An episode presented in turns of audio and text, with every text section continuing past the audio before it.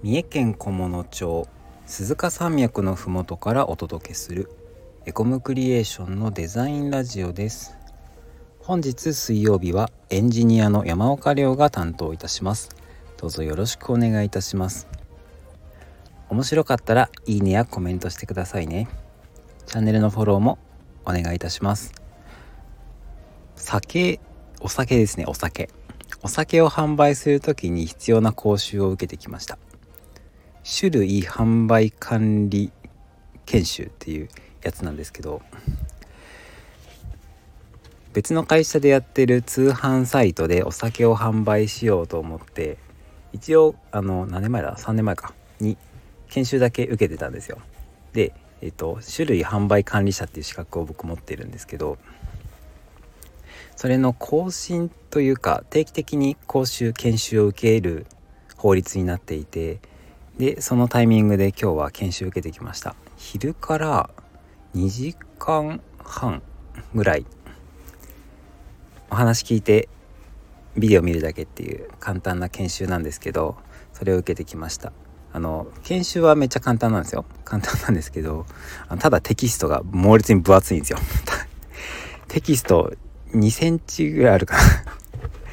あのページ数が何ページだろう？300ページぐらいあるんですけどこの研修を受けてきました。はい。えっとそれで今日は何のお話かと言いますとお酒売り場の表示とデザインという、まあ、そんなテーマでお話ししていきたいと思います。はい。えーと、エンジニアがお話しするデザインの話という まあまあまああのデザイナー呼んで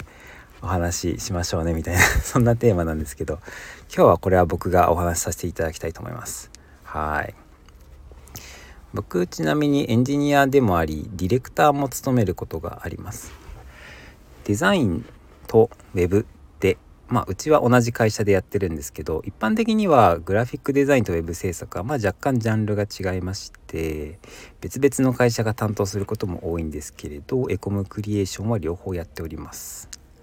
そんな中で Web ってちょっと専門性が高い分野なので Web の中でも一部僕が担当するプロジェクトとかもあったりしてそういったものは僕がディレクターをすることもあります。結構時々なんですけどね僕が担当することもありますよと。で、えっと、僕がディレクションする時ってデザインとかビジュアル面は基本的にデザイナーさんお任せなんですね。じゃあ僕はディレクターとして何をするかというとお客さんの要件を満たす成果物を仕上げることっていうのを優先してこう監督するようにしています。だからお客さんがこういうウェブサイトを作りたいこういう目的を達成できるウェブサイトを作りたいって希望されたらそれを実現できるような要件のものを作るよっていうのを優先します。はい。まあまあえっと、どういうことかというとデザイナーは、まあ、デザイナーも同じような視点でお仕事される方もいると思うんですよ。ただこう見た目を作る中でこうどうしても要素を排除しなきゃいけなかったりとか省いていく時ってあるじゃないですか。こうごちゃごちゃしたデザインって、まあ、デザイン的にあまり良くないというか素敵なデザインとかエモいデザインとかなんとなくいいなと思うデザインってこう洗練されていて要素が少なかったりとかっていうこと多いですよね。まあそれは極端な例なんですけれどウェブサイトを作る時にもそういったことって起きてきます。そうすると必要な情報を省いたりしてしまうこともあったりしてしまうのでそういうものに対していやいやこれは必要だよとかあの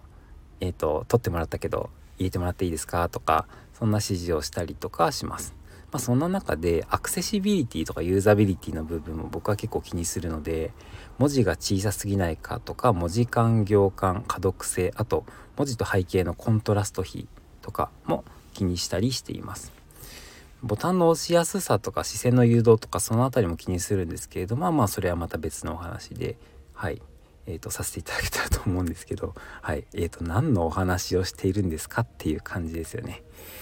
ええっと、お酒を販売する時に表示しなきゃいけないものみたいなのが法律で決まってましてお酒の売り場皆さん行かれたことありますよね。多分あると思うんですけどお酒飲みますか？居酒屋で飲みますか？親戚が集まった時とかみんなで飲みますか？一人で週末晩酌される方もいますかね？お酒ってどこで買います？どこで注文します？最近だとコンビニが多いですよねきっとね。とかスーパーとかですかね。昔は酒屋さんだったと思うんですけども最近はコンビニが多いからコンビニでお酒お酒を売ってるコンビニが多いしほとんどだからコンビニで買う方多いですかね。そしたらコンビニのお酒売ってるところとかちょっと想像してみていただいてイメージできましたか？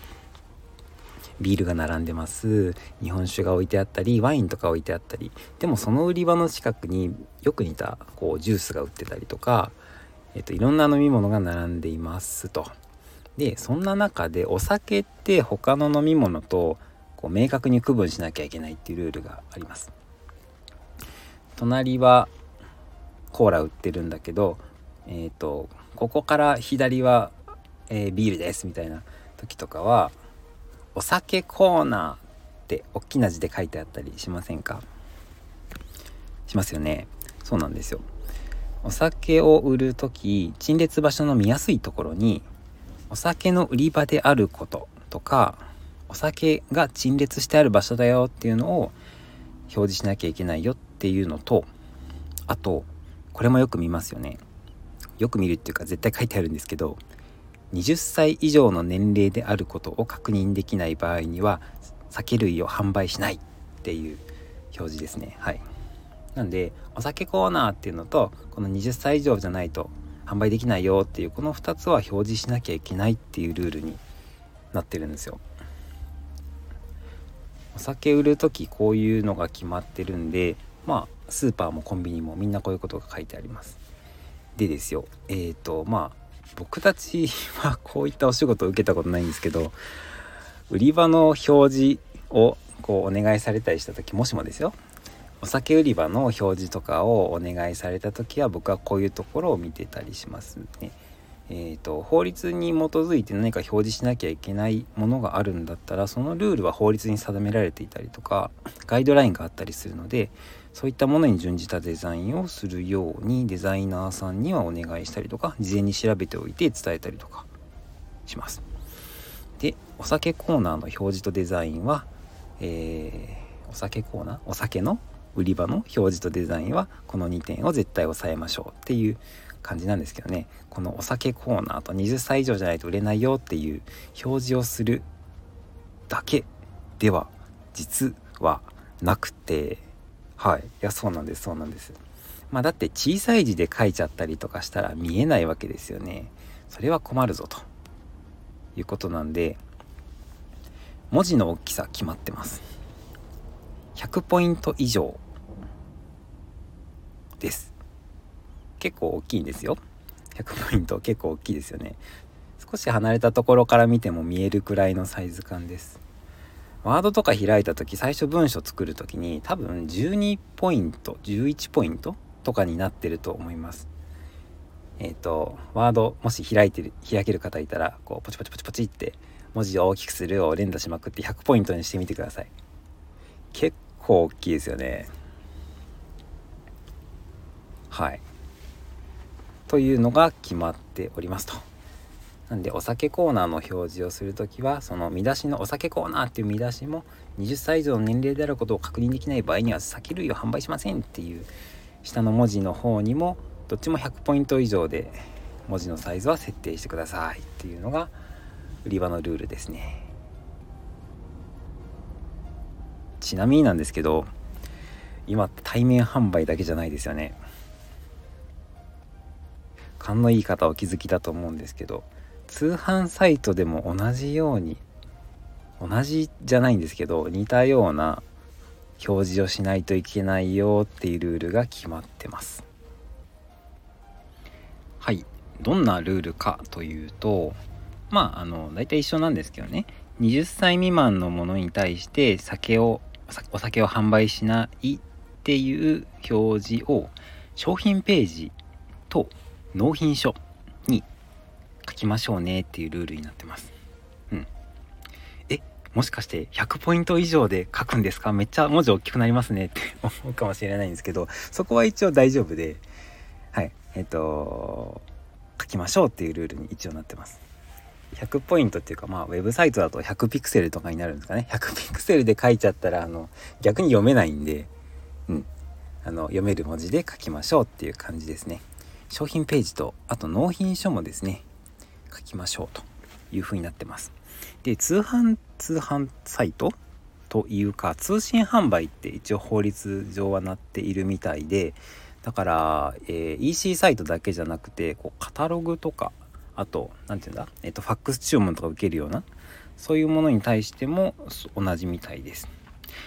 でこの時に結構大事というかうんと必須で見落としがちなことなんですけど通販サイトの場合は会員登録したりとか商品を注文する画面に年齢を確認できるようにする必要があるんですね。なので生年月日を入力する欄を設けて注文する人が20歳未満じゃないか、えー、お酒を販売できる人なのかっていうのをちゃんと確認できるようにしないといけないっていうそういうところがポイントだったりします。僕が普段使ってるネットスーパーの場合は注文する画面にお酒を購入する場合は年齢を入力する欄が設けられていて、えー、年齢打たないと買えないようになってるとか僕が使ってるネットスーパーだとそんな感じになってます。という感じの、えー、お酒の売り場とデザインのお話をしてきました。今日はラジオなので分かりやすいようにちょっと言葉を若干変えて喋ったんですが実際なんかあの読みが若干普段普段使いの言葉と違ってまして実際のところこうらこうらしいです。20歳未満の社の飲酒みたいなこのあのものっていう漢字を「社」って読むらしいんですけど結構謎ですよね。あと酒類のことを種類って読むので20歳未満の社に対しては種類を販売していないって読みます。謎ですね。余談でしたけど。はい。ということで本日もお聴きいただきありがとうございました。また次回の配信でお会いしましょう。お疲れ様です。